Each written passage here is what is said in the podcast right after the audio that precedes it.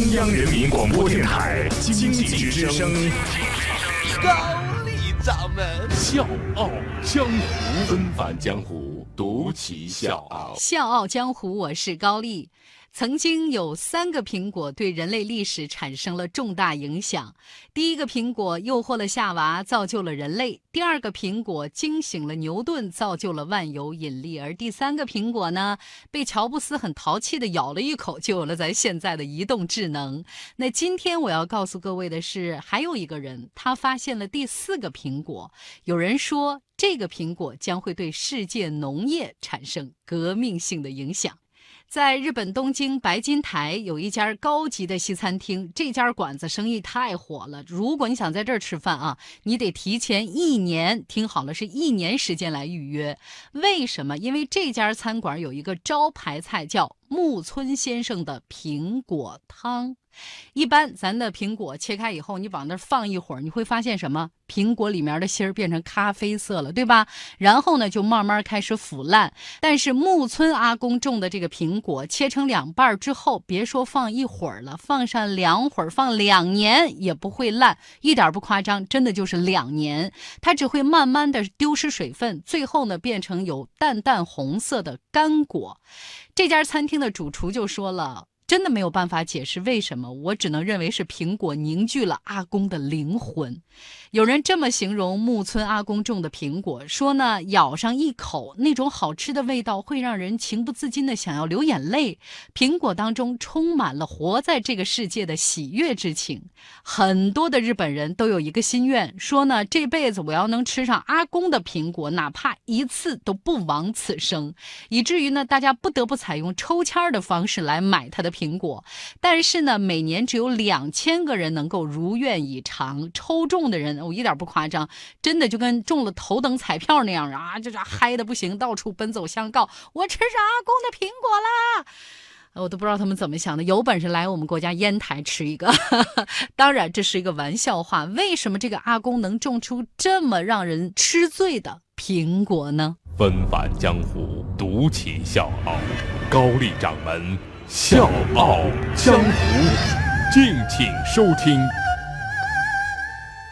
一九四九年，木村出生在日本青森县。那个时候呢，木村不姓木村，他姓三上。一九七二年，他从三上家嫁到了木村家。为什么用嫁呢？因为他是入赘女婿，所以才改姓了木村。木村家呢有四座苹果园儿，一年大概可以卖到六百万日元。咱都知道，现代的农业种植离不开农药和化肥。苹果呢作为一种很娇贵的水果，更是这样。从开花到采摘要经历十几次农药的洗礼，不打农药不出苹果，这个是常识中的常识。而且在当地呢，按规定使用农药化肥还会受到农协的表扬。咱再说回木村，每次喷完农药以后呢，他的眼睛都会。会红肿，全身的皮肤呢经常会被农药灼伤，表皮脱落，留下这种红色的疤痕。这边呢，木村的媳妇儿更可怜，每次喷完农药以后呢，都会躺上半个月在床上。后来更严重了，经常是一个月都下不了床。看着媳妇儿这个样子，木村是心疼不已呀。二十九岁那年，他忍不住了，就跟岳父说。呃，老爹，我想尝试种那种不打农药、不吃化肥的苹果。没想到岳父一口答应，说行啊，那你就试试呗。停止农药化肥的第一年春天，这个苹果花开的一如往年绚烂多彩。但是好景不长，到了七月份的时候，苹果树染上了斑点落叶病。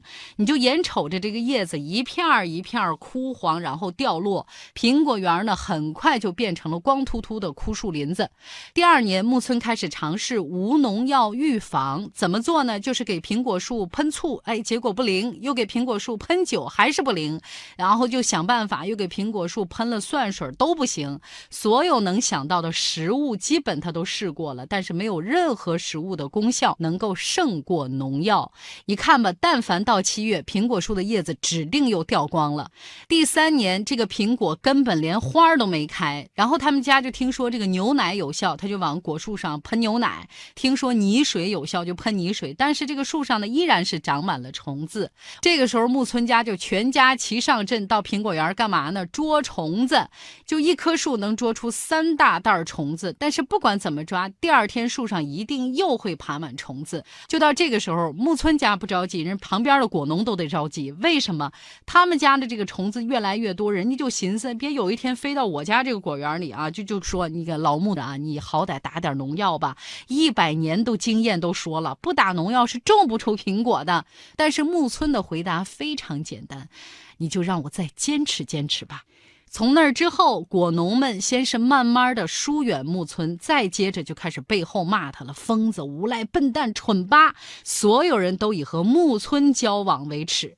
眼瞅这个虫子是永远都抓不完，木村呢又想了其他招儿他就拿放大镜和镊子来研究。他研究什么呢？怎么用益虫来平衡害虫？所以到第四年和第五年，木村就不研究种苹果了，专门研究起这个虫子来了。经过他的研究，这个疯子的苹果园，益虫和害虫很快达到平衡，但是苹果树依然没有好转，树枝树干一天比一天枯萎，连续五。五年，他们家都没有收入，积蓄也都用光了，交不了三个女儿的学费。老师经常到家里来找他们谈话。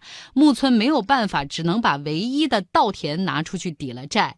那个日子过得特别艰难，就是买一块橡皮，他都要切成三块，给三个女儿分着用。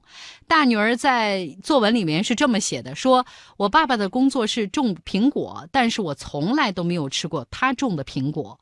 妻子呢，也是成天愁眉苦脸，唉声叹气。然后这个时候，木村就说：“都怪我，都怪我没给你们过上好日子。这样，明年我就开始打农药。”这个时候他已经准备放弃了，但是女儿的一句话又激起了他的斗志。女儿说：“那我们之前那么辛苦是为什么呢？拜托拜托，父亲，请你继续坚持下去。”接下来，木村做了一件事儿，他上山挨个向自己的苹果树道歉。八百多棵树，只有八十二棵没有收到他的道歉，而这八十二棵呢，就是因为靠近别人家的果园他怕别人骂他疯子，他就没敢过去。但是接下来神奇的事情发生了。我是水皮，向你推荐有性格的节目《笑傲江湖》，请在微信公众号搜索“经济之声笑傲江湖”，记得点赞哦。那八十二棵没有接收到他道歉的树全部都死了，而其他接受到他道歉的树全都活下来了。这个让木村震撼不已，他觉得简直不敢相信。那美国加州伯克利大学曾经做过一个实验，邀请小学生跟不同的瓶装水讲话，结果就发现水听到“你好漂亮”这样的夸赞的时候，会呈现可爱的图案；而听到脏话的时候，会呈现一片灰暗浑浊。听过一次“你好漂亮”的水结晶匀称，不断听到“你好漂亮”的水呢结晶精美。后来呢，量子物理学就证明说，粒子会记忆外界的想法、语言、音乐和图像，并且通过自身的变化反映出来。木村就说：“也许这些树真的是被我感动了。”第六个春天来了，苹果树依然没开花。这一次，木村彻底被击倒了，万分痛苦的时候，他甚至想到了死。他说：“只有死才能解脱我对家人的愧疚。”一个月圆之夜，他拿起绳子向附近的一座山上走过去。他把绳子往树枝上一扔。没想到用力太猛了，绳子飞出去了。木村呢就到山坡下面去捡绳子，突然他就发现了一棵奇怪的苹果树，整棵树都在发光。后来他仔细一看，不是苹果树，而是一棵野生的橡树。野橡树没有喷洒过农药，但是它的树叶特别的茂盛。不光是这一棵，树林里的其他的树都是无比的茂盛。很奇怪呀，没有农药，为什么虫子和疾病不侵害它们呢？木村就呆呆地站在这个树前面，如痴如醉地想着。突然，他闻到了一股浓浓的异味。他拨开这个其间的杂草，抓起了一把泥土。这个土呢，非常的松软，有一股刺鼻的异味。但是他自己果园。里面这个土壤是坚硬的，没有任何异味。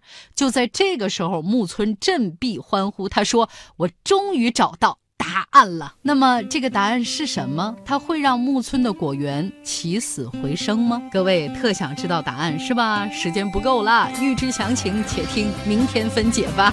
小家伙是高丽，明天见。在这个秋天，苹果红了，难道他不